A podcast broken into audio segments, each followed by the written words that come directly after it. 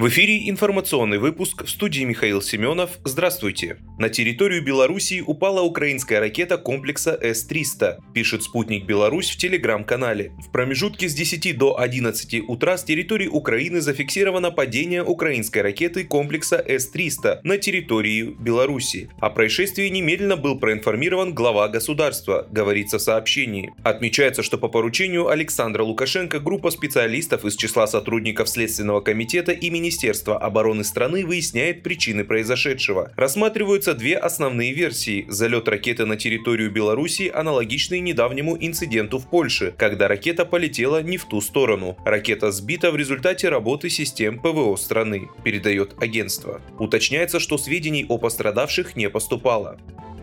На Украине признали тупиковое положение военного конфликта. Положение военного конфликта России на Украине зашло в тупик, признал глава Главного управления разведки Министерства обороны Украины Кирилл Буданов. Его слова приводит BBC. «Мы не можем победить их по всем направлениям, комплексно, и они тоже. Мы с нетерпением ждем новых поставок оружия и прибытия более совершенного оружия, сказал он. Ранее российские власти объяснили отказ от интенсивных боевых действий в ходе специальной военной операции на Украине. Президент Владимир Путин заявил, что интенсификация боевых действий ведет к дополнительным потерям.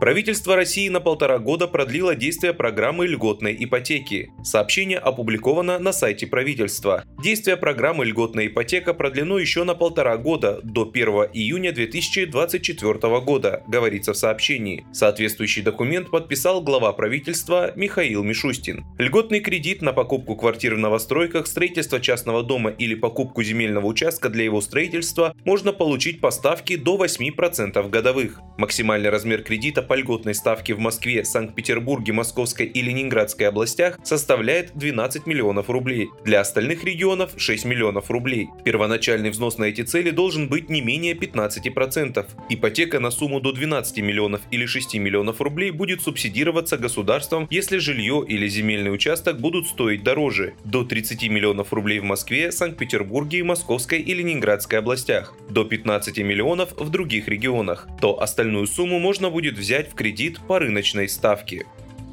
Первые автомобили «Москвич» поступили в розничную продажу в столице, сообщает ТАСС со ссылкой на дилерский центр Петровский автосалона «Белая дача». Первые автомобили приехали, можем уже принимать клиентов, потому что люди интересуются, знают, что мы дилеры, отметили в автосалоне. Напомню, стоимость «Москвича» с двигателем внутреннего сгорания составляет 1 миллион 970 тысяч рублей, с электрическим 3,5 миллиона рублей. Производитель установил одинаковые цены для всех дилеров, уточнили в автосалоне. Дилер сообщил, что электрический электрокар носит название «Москвич 3Е». Вы слушали информационный выпуск. Оставайтесь на справедливом радио.